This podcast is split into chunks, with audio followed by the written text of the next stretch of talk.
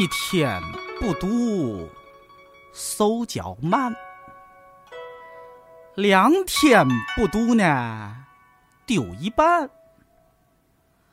三天不读门外汉，四天不读，嗨，挺糖蒜呐、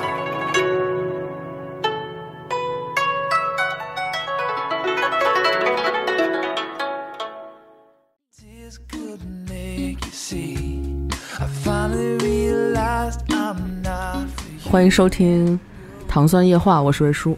我是尹丹，呃，今天是 今天请到了我们的那个声优老师。嗯、因为如果节目播出来，大家是先听到他的他他的声儿，其实是在我们两个期都有之前的的，啊！对你你你都都忘了是吗？你给夜花录的那个金狗，我真我真忘了，我录的什么呀？我就是那个一天不读那个，啊，那还用，那个还用着呢。对，再也没有别人给我们录了。我的妈呀！而且用了，你当时录了三个版本，是不是？对对对后来一直在用的是呃天津天津话那个版本啊。真是真是一个不思进取的节目啊，不是用了这么多年还在用。用过一段时间那个小刀会版的，然后啊好多听众反应就吓一跳，每次都吓一跳。后来我们就改了。嗯小刀会序曲嗯是吧？嗯，啊好，，那么距离上次东东强老师来我们这儿做客已经过去了有个三百多年呃了，对，好多年了。嗯，嗯，对，那时候还在三零三呢。嗯，嗯，而且那次是一个就是群戏，你是其中的一个。对对对，嗯，这次升级了，升翻了。C 位 C 位，嗯，对，那那个最近怎么样？最近，哎呀，从何说起呢？好像从从上一次来咱们这节目已经过去好多年了。嗯，这这几年里发生了好像很多事儿，对比如那时候我还没，那时候我家还没孩子是吧？对，那时候我还没结婚。啊，那次那么没有都没有吗？对对对，好多年了，嗯，好多年了。哦然后那时候我我我当然是在广告公司工作、嗯啊，现在也已经不在当时的那家公司工作了。嗯，呃，别的变化应该没，更秃了，更秃了，也更胖了啊，已经已经秃到自己都不太好意思了，所以戴了帽子是吧？戴了戴了个小帽。对，嗯，还行。但是这次其实我觉得内容会比上次更丰富一些哈，因为上次相当于是，嗯，因为那个照相馆你也相当于是一个怎么说呢，合伙人对吧？嗯嗯，但这个就是你完全自己独立创作的。我们说的是什么呢？就是一本书，嗯，嗯，叫做《六里庄仪式》。对，嗯，这本书还挺厚的，我手边就有这本书。嗯那么，其实很多人认识你是因为一个就是音频节目嘛。有有一些吧，嗯嗯，我觉得我我是好，对，好像大家第一是没多少人认识我，第二呢是 没有没有网红网红你，你到底对你那个微博那个一百多万粉丝是怎么看的？对对对第二是认识我的人好像有有各种奇怪的理理由认识我，嗯嗯而且大家的那个呃线索都不太一样。嗯嗯、有一些人是因为当年的那个电台认识我的，也有一些是因为以前的博客、或者哦 多奇艺人，或者甚至后来就是在微博什么之类认识我的，嗯。所以很多人并不知道以前我还做过一个音频节目，嗯。做过一这玩意儿，其实不太多，可能因为那个从那个时候认识我的朋友，可能你想我当时做的音频节目是零六年，零六年，到现在十三年了，嗯，可能也失散了非常多了。对嗯，对对，老朋友已经都在茫茫人海中失散了很多了。哦，但是我看知乎那个提问还是有很多人记得的啊，对对对，嗯，嗯，不是，你还有一问题是，好多人记得那电台，但是不知道那电台跟我有关系。哦，他们因为在那个电台里边儿，当时做那节目的时候，从来没有在里边提过东东锵这个名字。哦，所以，即使嗯几几个月之前，还有人在微博说说：“天哪，原来那个东西是你做的。嗯”就是他可能在微博上关注我一段时间了，嗯但是没有把这两件事联系在一起。嗯嗯，那我们给九零后或者更小的小朋友们介绍一下这个电台吧，简单的说一下。其实时间上来看，跟糖蒜的时间差不多哈。对对对，是的，对，我我今天在呃来咱们这儿的路上，我还想这事儿呢。嗯就在我当时做那个六里庄人民广播电台的时候，嗯。身边的一些朋友在参与糖蒜的一些事情。嗯当时他在跟我说说，我们也在做一个这个嗯。东西、啊，就就就你看这这这这俩事儿都是我们这些 老一辈人的，而且你知道，我知道糖蒜也是通过东东锵，哦，当时他那个嗯博客上面写了篇文章，好像就说是尿酸尿酸多还是什么，就反正说身体不好吧。然后可能是老陈就去嗯留了个言，就说要注意身体什么的。嗯嗯他那个 ID 就是糖蒜广播，我说怎么那么奇怪，然后我就点进去了，然后就一一就练到广糖蒜广播当时那个网站啊，哦就还挺有意思的。哦，但那个呃电台并没有做很长时间啊。十四期，呃因为当时呃基本上。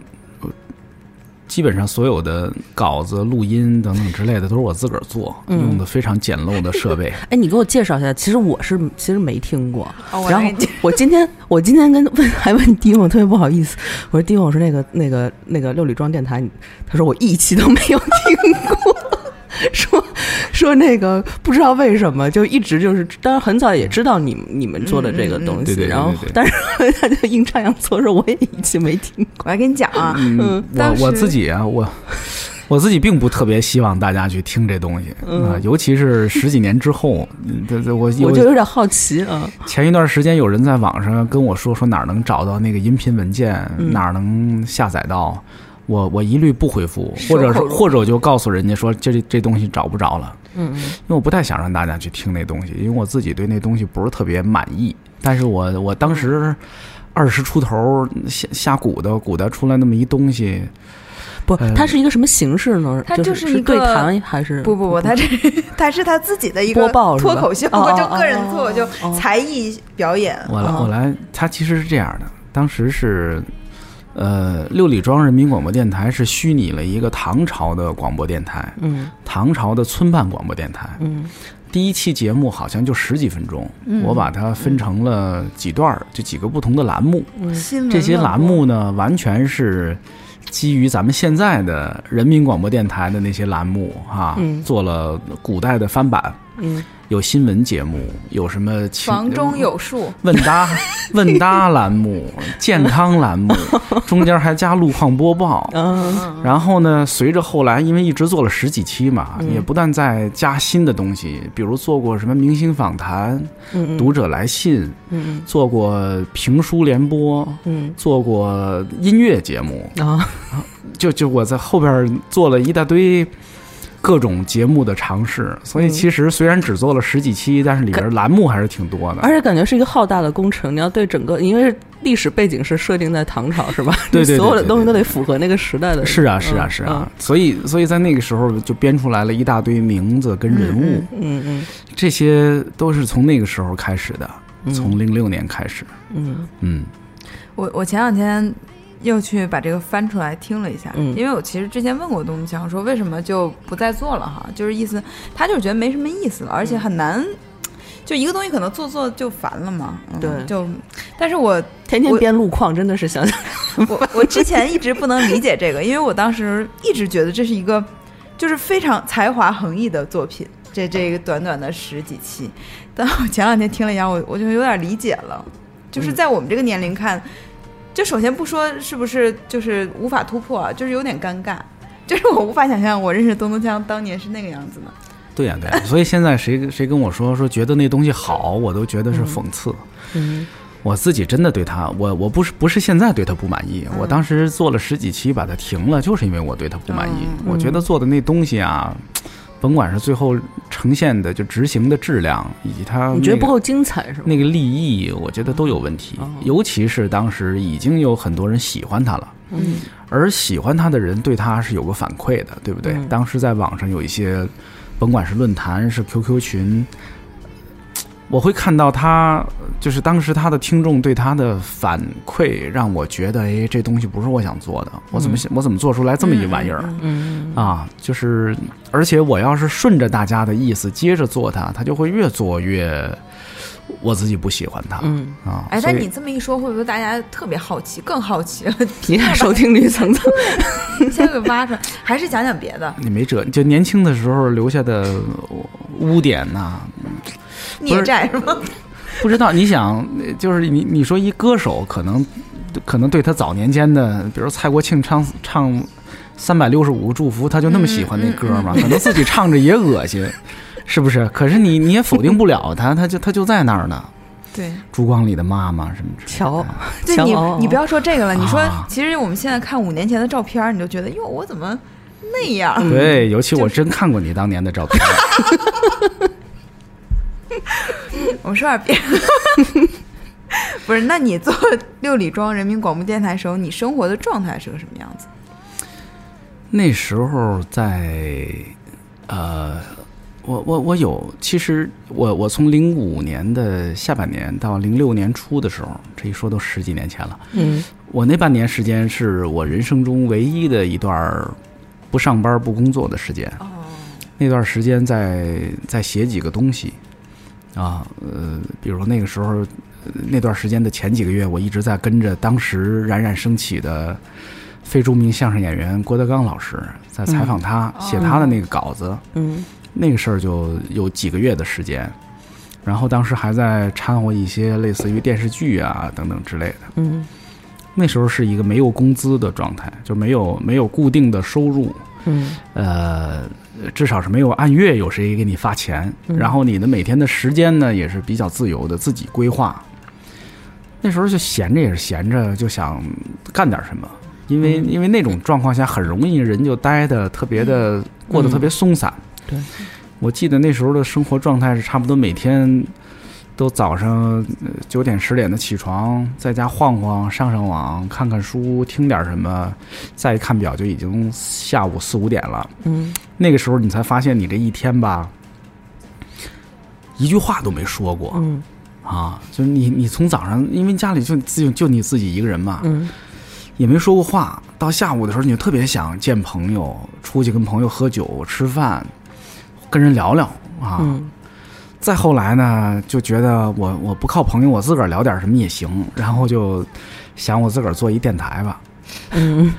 也也也就是我自己从小对广播电台这这东西是有感情的，嗯。我现在每天还在听广播，然后当时正好呢，大学的时候莫名其妙的掌握了一点简单的录音软件的使用，嗯啊、有这套简易的设备跟这技术，所以嗯当时就就某一天在家实在是闲的没事儿了，早上想起来了一个主意，说我可以自己做一电台节目。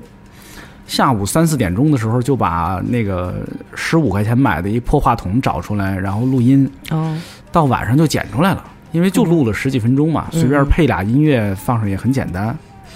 给朋友一听，大家说还挺有意思的嗯，啊，嗯这就是第一期节目的来历。嗯然后做到第两三期、三四期的时候呢，我就去了一个网站工作啊，就是结束了我那半年左右的自由人的时光，然后去了一个网站工作。那网站呢也很喜欢我这节目，所以呢就就这事儿就变成了一半儿工作一半儿爱好嗯啊，大概变成了这么一东西。嗯然后又做了多半年，就就不做了嗯。啊，就简单的说就是这么一个过程。嗯，零五年的时候你在干嘛？零五零六年的时候，大学毕业呀。嗯，啊，就是大学毕业那该干的那些是那些无聊的事情，嗯、没有太多那个，呃，没有太多不一样的吧，跟别人，嗯嗯。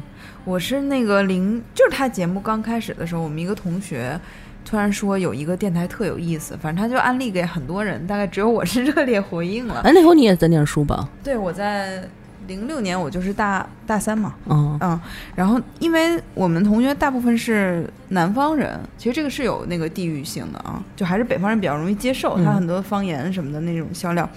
尤其是到我考研的时候，是零八年吧，然后我是要把我们有一个福建的室友，嗯他他就听我每天都在傻笑，然后就给给他听，我甚至要做到每一句话都要给他翻译一遍。哦，就我后来也不知道他为什么还坚持要要听这个节目，他乐趣在哪儿不知道。嗯，但是对我的影响就是，当我去了澳门，就觉得特别无聊的时候，因为整个嗯环境是那样的，粤语的环境是那样，然后你听他听糖蒜，就有一种哎，好像跟家也不太远的那个感觉。对，因为嗯从数据上来看，糖蒜的数据上也是。就忠实用户粘性比较高的话，属于那就海外那一批会很、嗯很那个，我我当时做这个那个音频节目也有这发现，嗯嗯，就是发现他在海外的留学生或者是在海外漂泊的嗯游子，华人青年里头 嗯特别受欢迎。嗯嗯我那里边可能跟糖蒜还有一个，首先它肯定是这个中国文化。呃，气息比较浓，呃，就是那甭管糖蒜聊的这些话题，还是我当时那节目里说的那些事儿，它它第一都是中国的，嗯。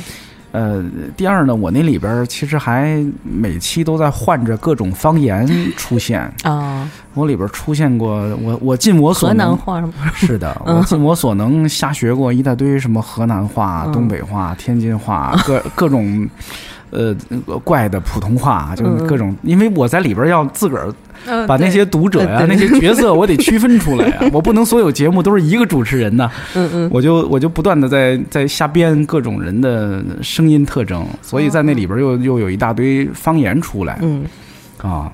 那语言天赋很厉害了，没没没，这都这体瞎现了学。长期曲艺方面的积淀、啊。而且他一开始那个李有鬼是一口弱智东北话出现的，就好像这个人脑子有点问题，就是很就是学没学？对吗？还是不是，就是故意这样？就是语速慢嘛，嗯而且就感觉对，是那种傻傻的，就语速偏慢的傻了吧唧的东北人。嗯嗯嗯人呃，黏黏糊。各位各位听众，各位小朋友，欢迎收听今天的呃嗯新闻乱播节目。啊，就，就赖了吧唧的嗯这种声音。然后我我我自己觉得嗯我也不是专业的那个声音工作者，所以我当时为了让它区分以及让它稍微好听一点儿，我会用软件变调变速、变调儿，努力调出一些奇怪的、有记忆度的声音来。嗯嗯嗯，以至于我一度以为那个就是就这个后面的人的真实的声音，那个声音听起来很瘦。嗯，不是，东东锵不是个胖的呀，不是不是，他那个声音真的听起来很瘦，他处理嗯的，你觉得呢？他我就是我把它变调，然后嗯是变得会非常尖。嗯对，就很像个瘦子在说。嗯嗯，嗯，好，那我觉得这一块其实也说的差不多了哈。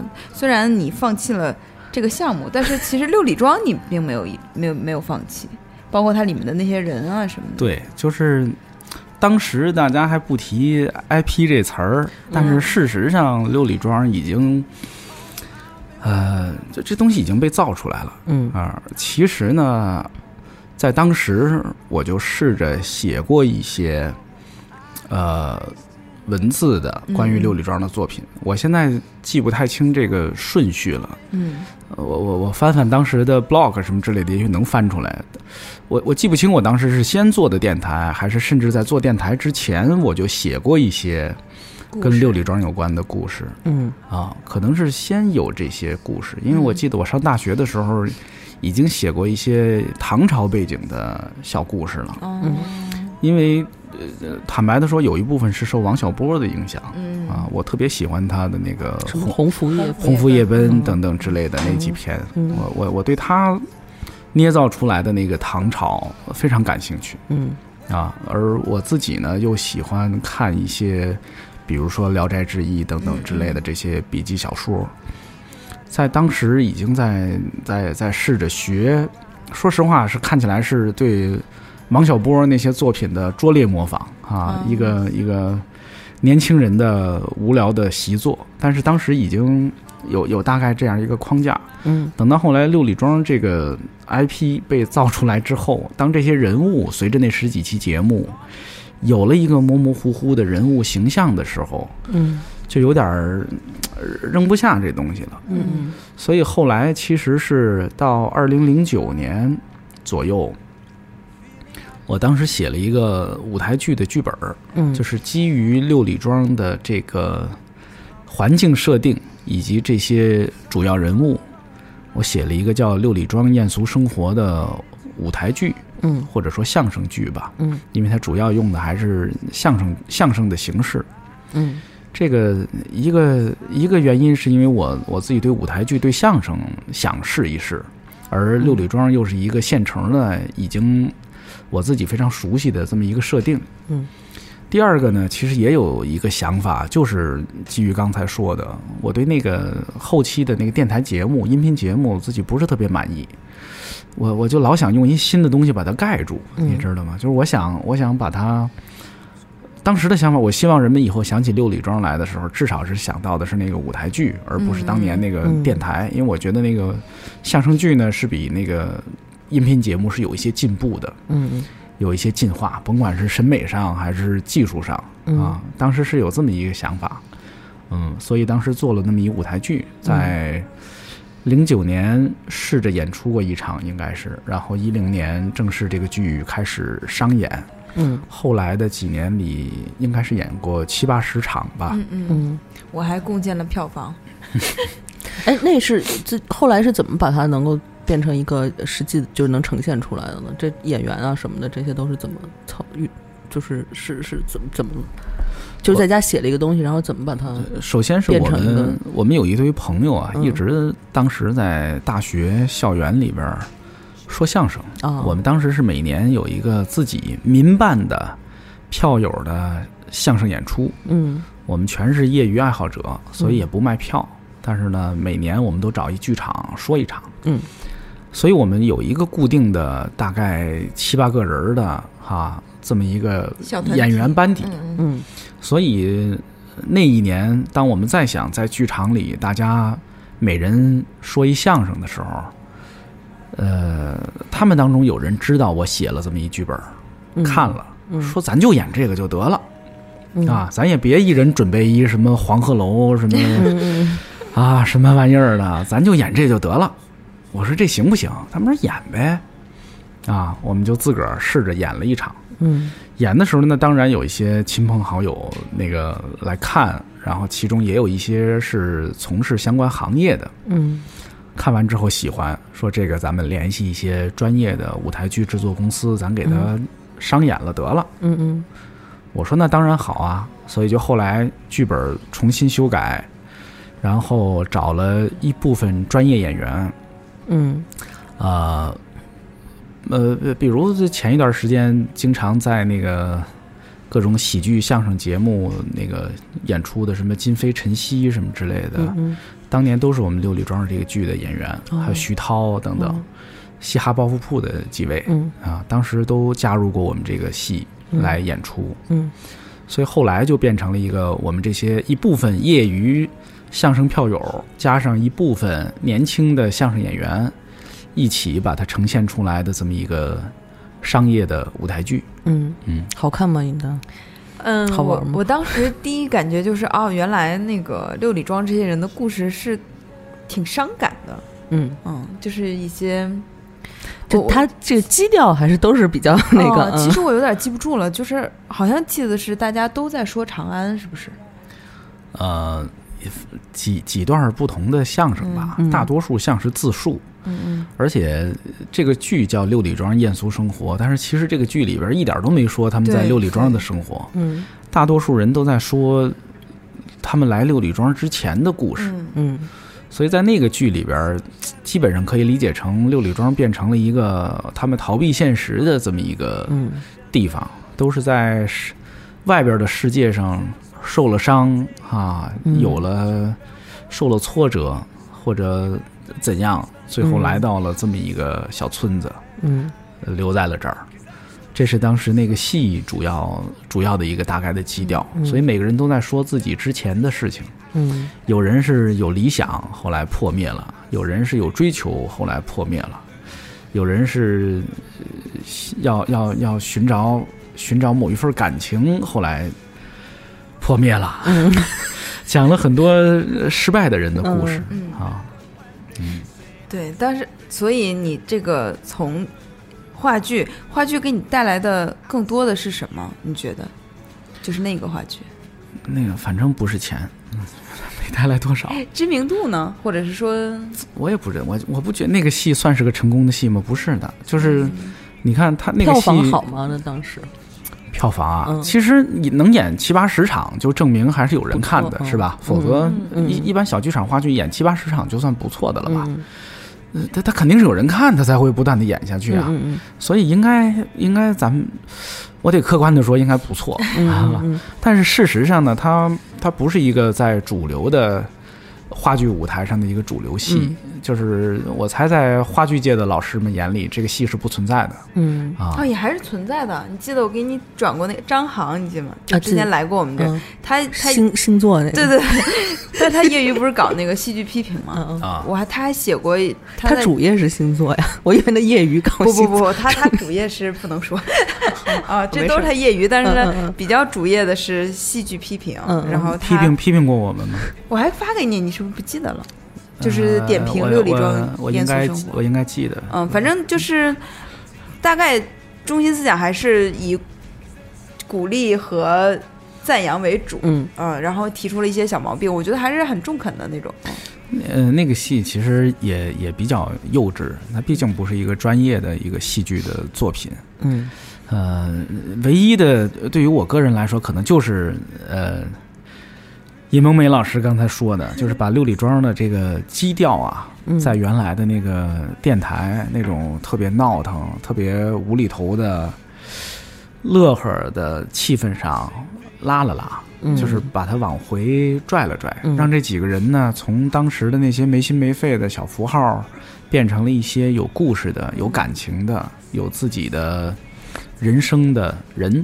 嗯可能这个剧的意义是这样的，嗯它也只是好看吗？也也说不上多好看啊。有人爱看，确实有人爱看。嗯我我我记得当时有人是连着看了好多遍，我说您、嗯我说您来看什么呢？这有什么好看的？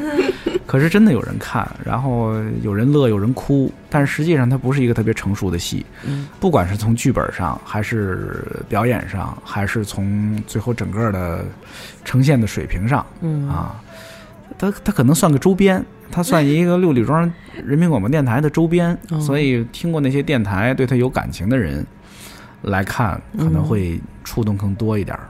嗯，我觉得就是通过戏剧会把这个所谓的 IP 啊，这个整个延伸出来，对，就是让他在很多受众心中更深了一步，嗯。就让他记住了。就比如说我们现在在你在说新新出这本书的时候，很多读者嗯就评论说啊什么，就他会回忆嘛，先从嗯电台又看了话剧什么。嗯，哎，话剧为什么没有就继续创作呢？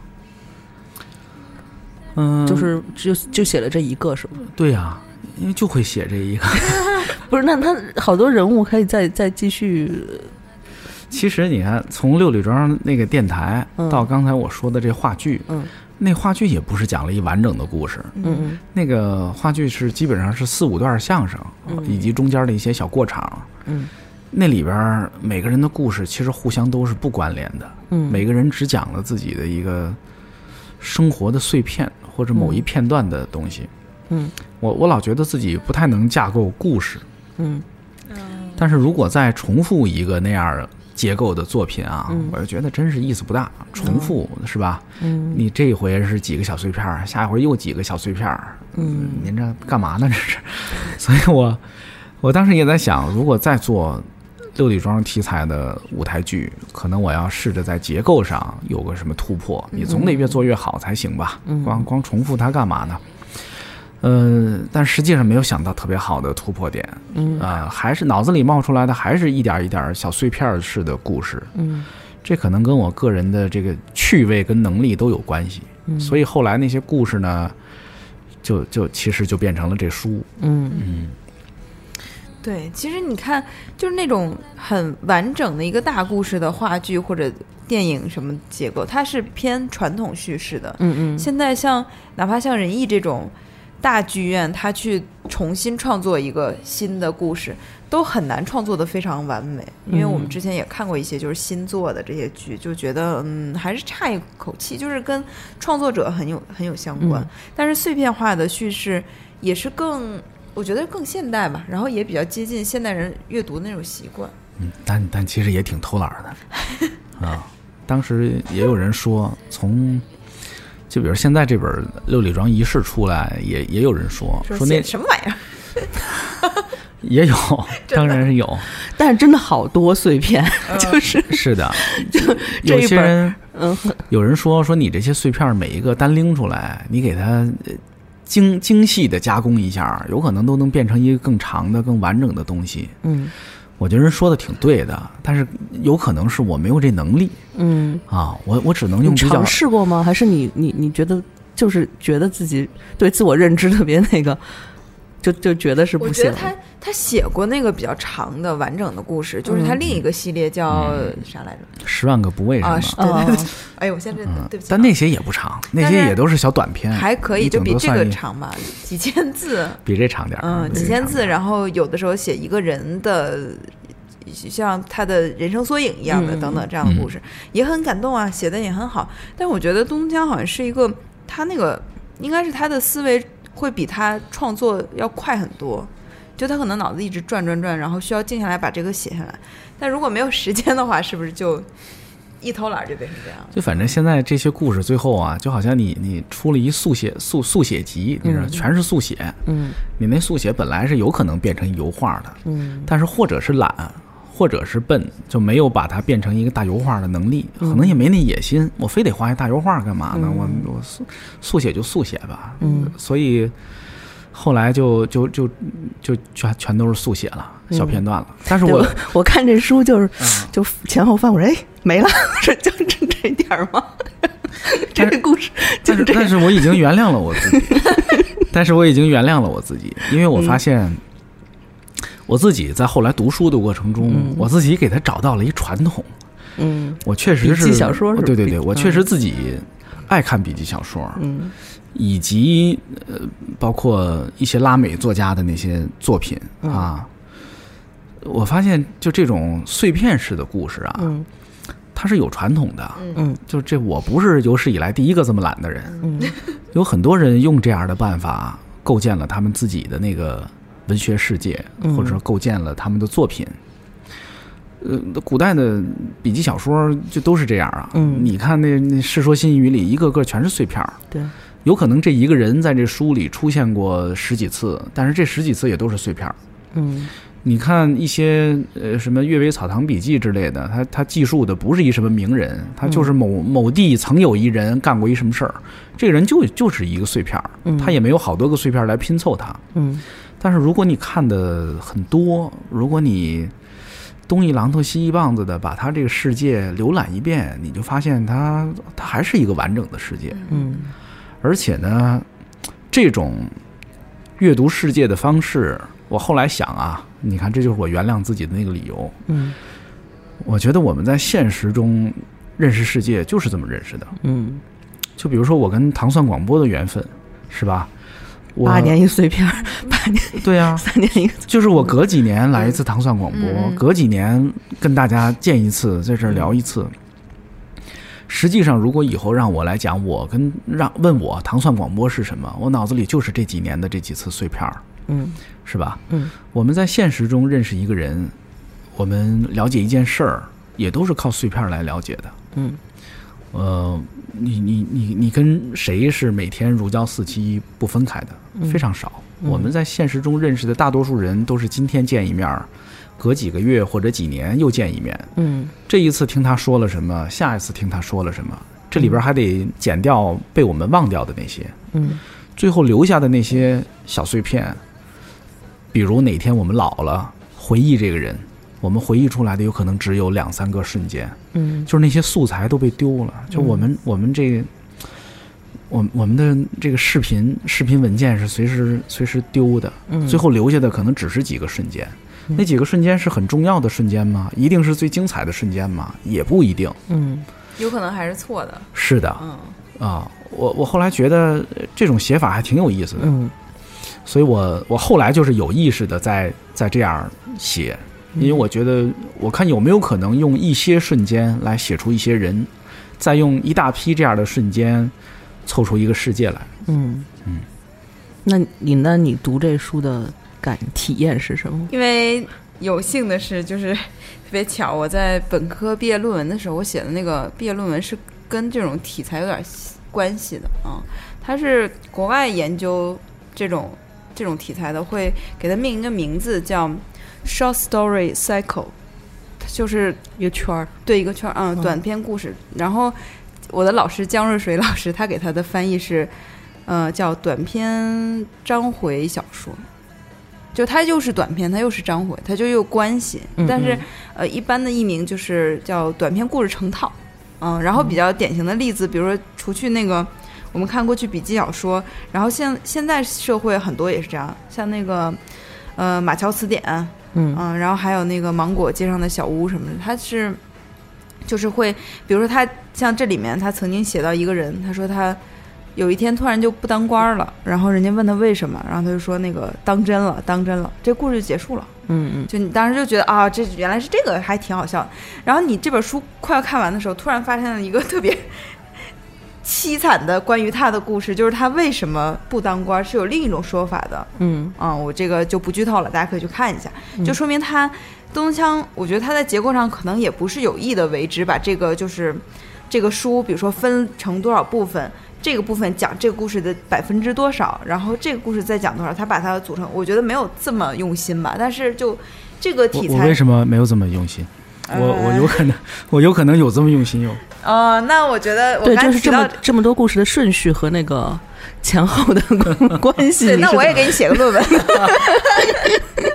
对，然后就你就看到了，它其实是互相呼应的，嗯而且它经常是给一个人很多侧面的描写，也分散在书里的各个部分。嗯嗯，就嗯，他当然里面最爱用的，比如说什么刘美丽啊、沈三变啊这种，就是从六里庄人民广播电台就延续下来的故事，这个是一些人，然后还有一些就是新创作的，从来没有出现过的，他好像给这些新人的更用心，我觉得就是因为篇目很少，每个都非常的有有嚼劲儿，这个故事，嗯啊，这这好像啊，我还是愿意把它想象成一个真的一个村子。嗯这个村子里边有几个人呢？可能是这个村子里的风云人物啊，刘能、赵四、谢大脚什么之类的。但是也有好多呢，就他他真在这个村子里也不是什么显赫的角色。嗯可是他要是被人记住了，可能就只有这一件事儿嗯或者两件事儿。嗯所以我我就更希望那些事儿能够让大家知道这个人嗯啊，他可能就是那件事真值得被大家记住，大家才会记住这么一件事儿，这么一个人。嗯而且他有一些很传统的文学方面的笔法，比如说那个埋埋悬念，就是一直埋草灰蛇线，埋埋埋，应该前面有一个那个名妓叫倪爱爱，对吧？一一开始都是从别人那个。嘴里说这个人多厉害啊，是花魁什么乱七八糟，反正给他就是一个一代名媛那种感觉。嗯。然后到后面突然出现了一个就特别落魄的老太太，嗯。然后她的故事非常惨，然后最后发现啊，她原来就是李倪爱爱这样的，嗯嗯。他也会做这样的创作，对，还是很文学性的。难难为你了，尹老师，好不容易剪出点文学性来。哎，我很我很认真，我还甚至把我的本科毕业论文给翻出来，我说，哎呀，那个时候就我可以用很多理论来说，比如说，就是这种这种手法最重要的一点是给读者制造焦虑，嗯，他怎么了？他的故事很完了吗？没完吗？对，就是我我看嗯、我读的时候就有一种，我总觉得好像充满了整本书充满了神秘的隐喻，然 后 就是总是在想，是不是我这个书看的少，就是 这个这个理解能力不不够，你知道吗？嗯，有一些也挺不着调的，对对对，别想太多。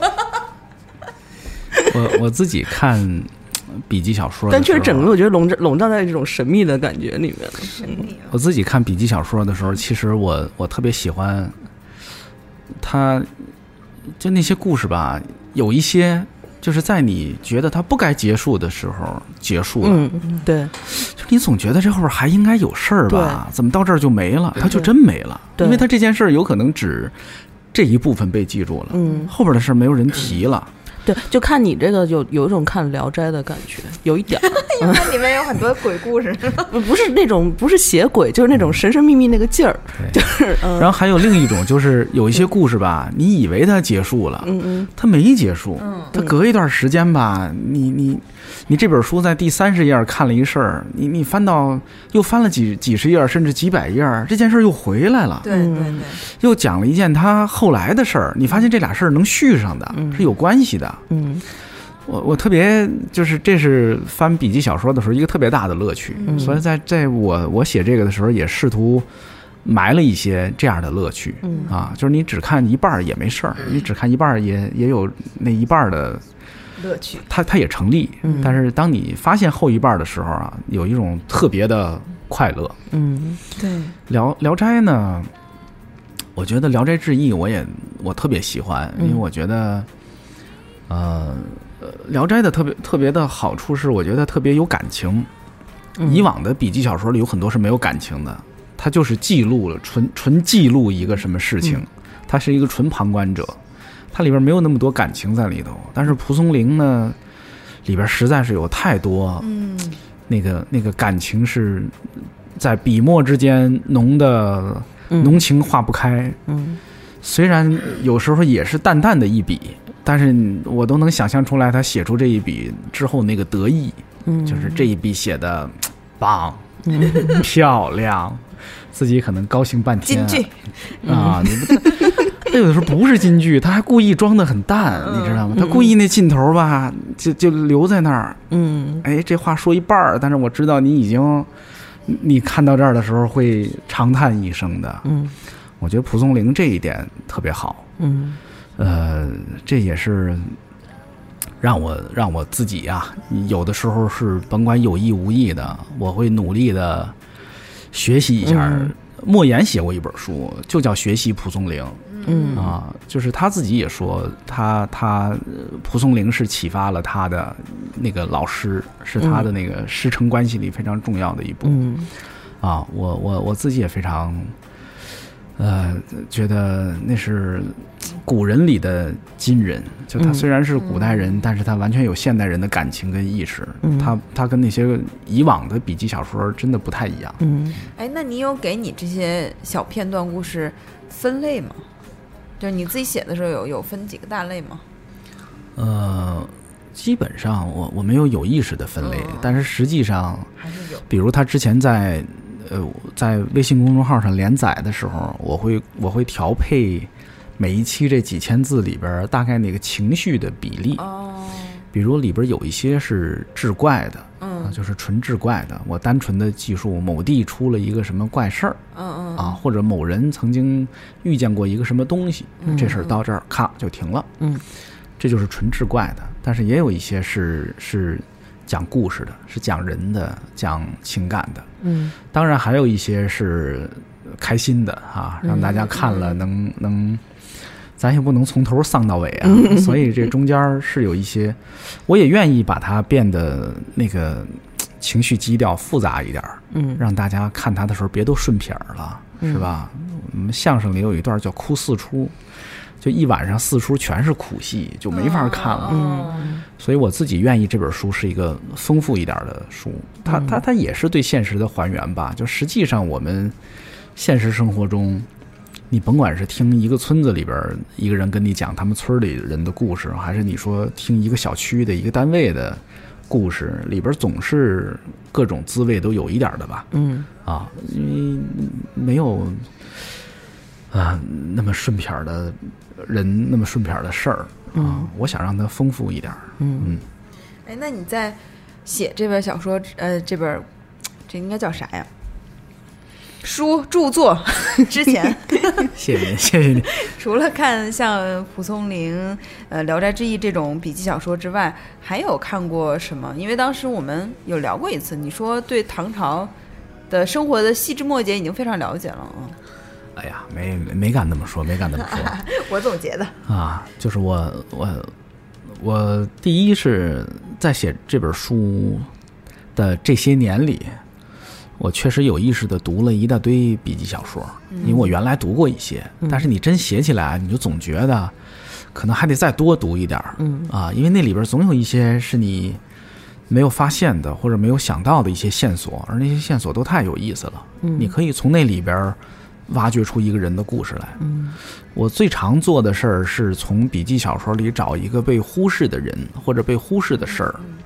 比如里边讲我我瞎举例子瞎编一个，比如说里边讲某某将军特别厉害，他有一次有一个小兵犯了什么错误，他一口气一一下就把这小兵的脑袋给砍掉了。嗯在古代的笔记小说里，那个主角是那个将军，但是我就老想想那个被砍脑袋那小兵的故事。嗯我可能会换一个角度，他就变成了我这书里的某一个故事。嗯我会从那里边去找这种故事的线索。嗯第二呢，就是我我我希望这本书还是虽然它是一个荒诞不经的设定，我希望它多少的有一些呃细微的纹理跟那个触感在里头，所以我嗯确实也看了一些关于唐朝的生活，唐朝的、呃那叫什么生活史还是什么之类来着，就是我我去了解了了解。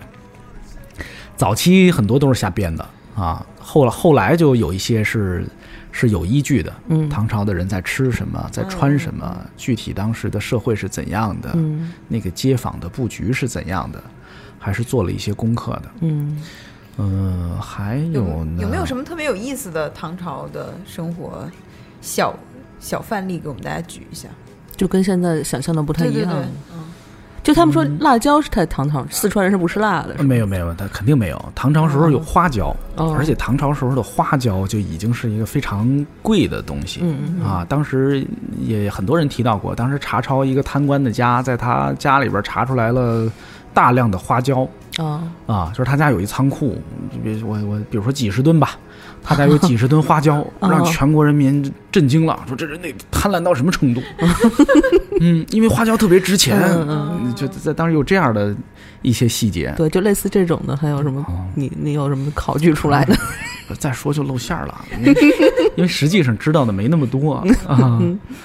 其实有一个就是，就唐朝是长安城是分成好多个坊嘛，嗯呃这个跟好多人想，我以前也没有意识到这件事儿。嗯他那个其实我猜人家读读古书多的人，这这是一个常识。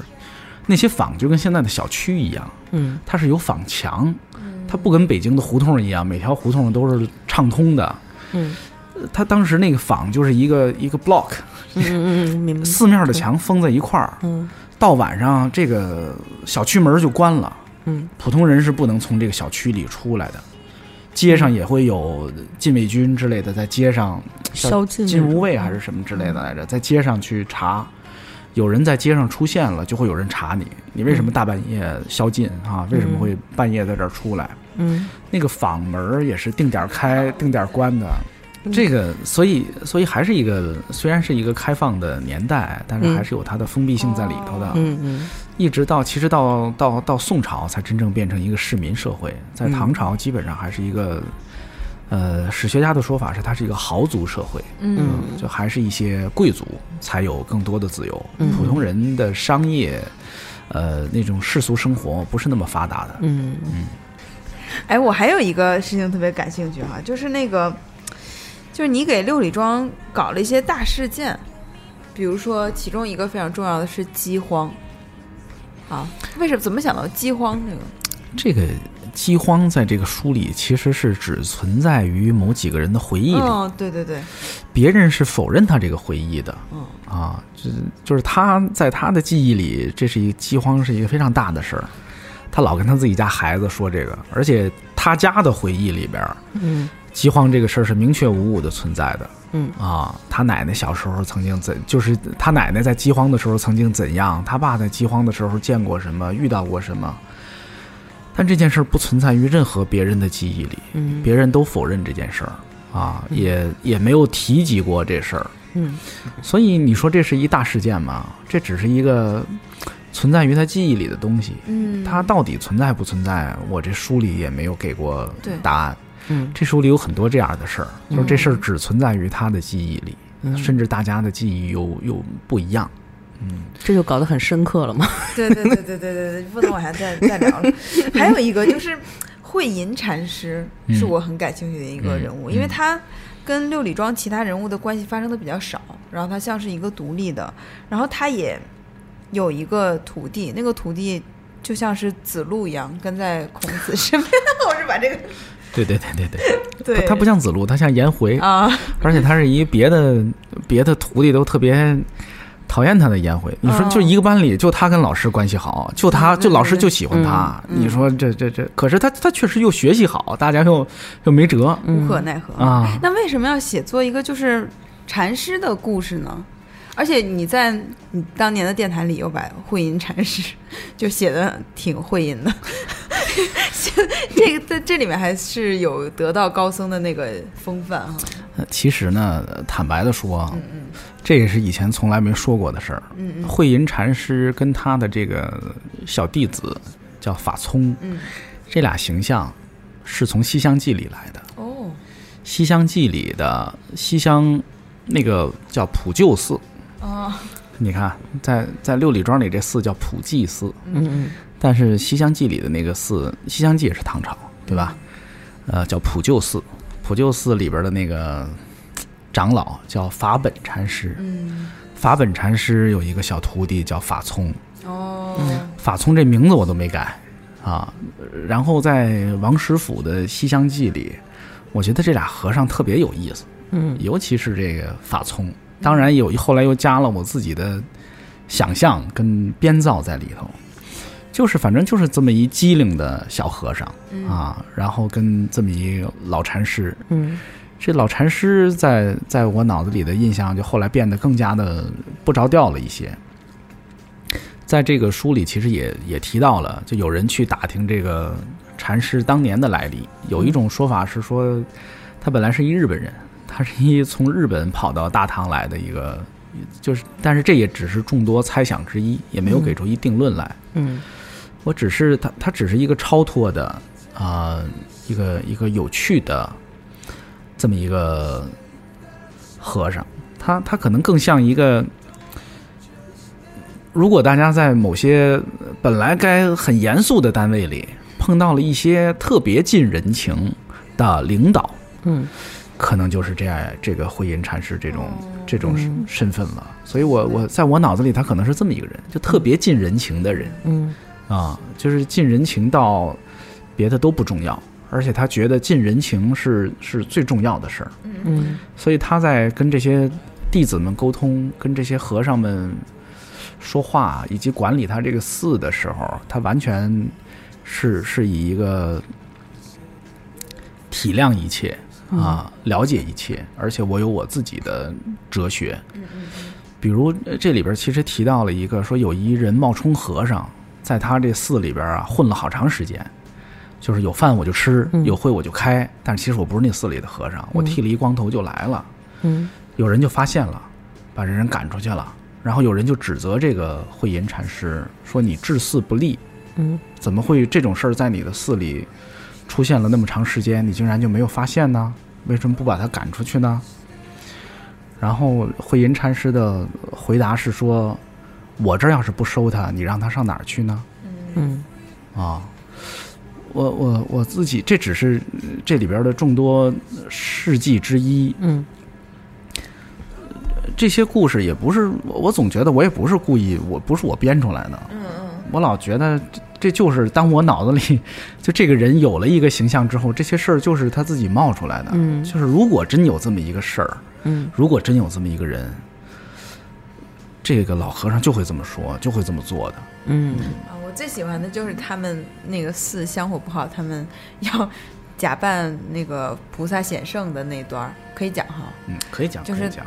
因为香火实在太不好了，但大家没有吃的了。然后和尚想一辙，就说我们来假扮一些菩萨显圣，让老百姓来参观，嗯这样的话不就可以有一些香火钱吗？嗯后来他们就开始买上一些戏服，而且都不是按照菩萨的那种，就是逮着什么就买什么吧，就开始把自己都胡乱扮起来，演演演，大家都越演越来劲儿，就像就像像演唱会一样，还带点歌什么的啊，就是。这个写那场戏的时候，嗯。我哎呀，我都说，也许不该说，我脑脑子里想的是公司办年会的事儿，就是大家本来不是做文艺工作的，嗯。但是突然有一机会啊，让你上台演个节目，哇，大家那叫一高兴啊特别来劲儿，越演越高兴，那创作欲啊，就都给激发出来出来了激发出来了。然后他们演着演着呢，突然发现旁边有一个像菩萨那样打扮的人，然后也冒着金光哈、他不说话，他就笑，嗯啊，后来笑笑的，然后突然就说说，就是意思，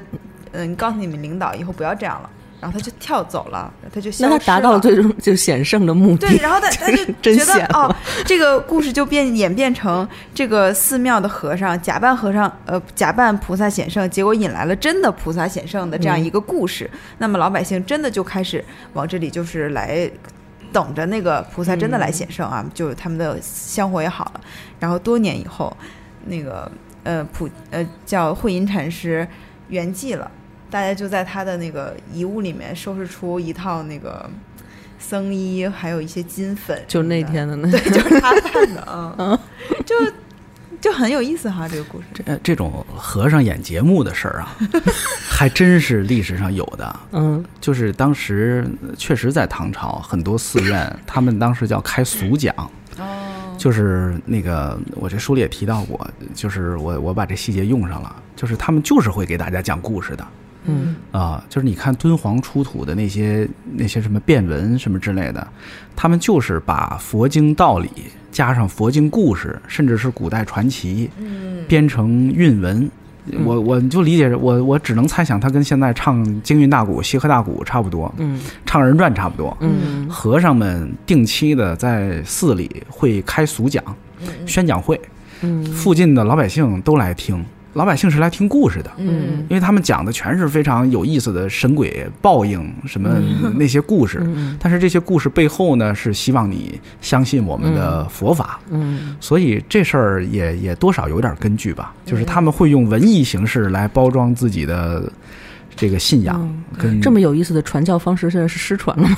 现在也有啊，现在也有，你去看网上还能找到那些河南的那些用河南坠子唱圣经故事的非常多。哦，嗯，不，那是西方的，就是我说佛教里还有这样的吗？还有还有这么这种佛教已经扎根儿了，我觉得就不需要再普及了吧。我我现在不知道，但是这是传播宗教信仰跟把它艺术化是嗯一直都有的。你说那些雕塑、那些壁画，不都是一样的吗？是吧？嗯好，那我们其实今天在这个谈话过程中也分享了很多《六礼庄仪式》这本书的有意思的故事哈。那么更多有意思的故事呢，就请大家 买买书。买书买书，对对对对对。然后还有一个事情就是在马上有个活动是吧？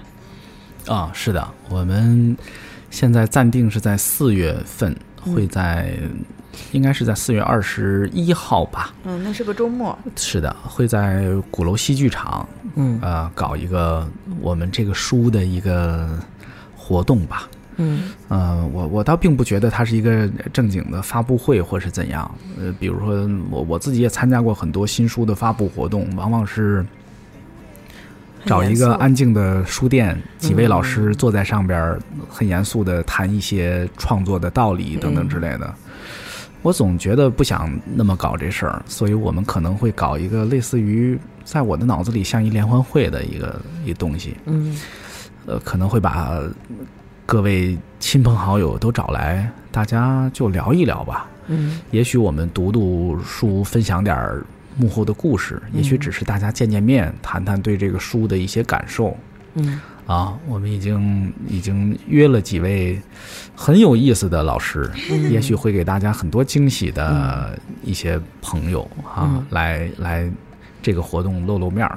嗯我们在接下来等这个日程更清晰一点儿，应该会发比较正式的通知出来。嗯如果到时候哪位朋友有兴趣，也欢迎报名参加，我们一块儿来见见聊聊。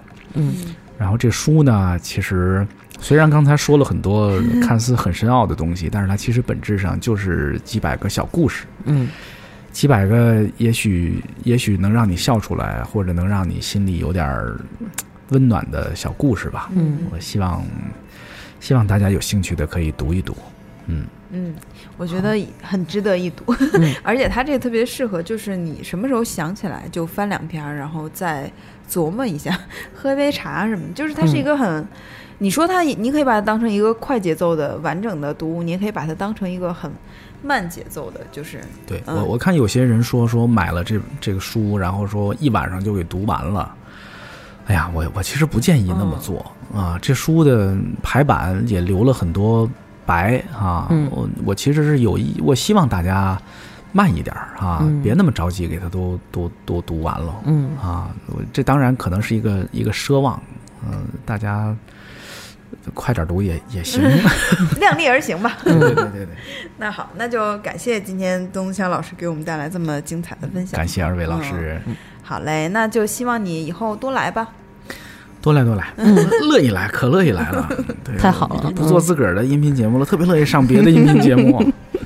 啊，而且来我们这儿也没有什么压力啊。对对对对对，嗯嗯，好嘞，那今天先这样，好的，拜拜谢谢大家。拜拜 Gravity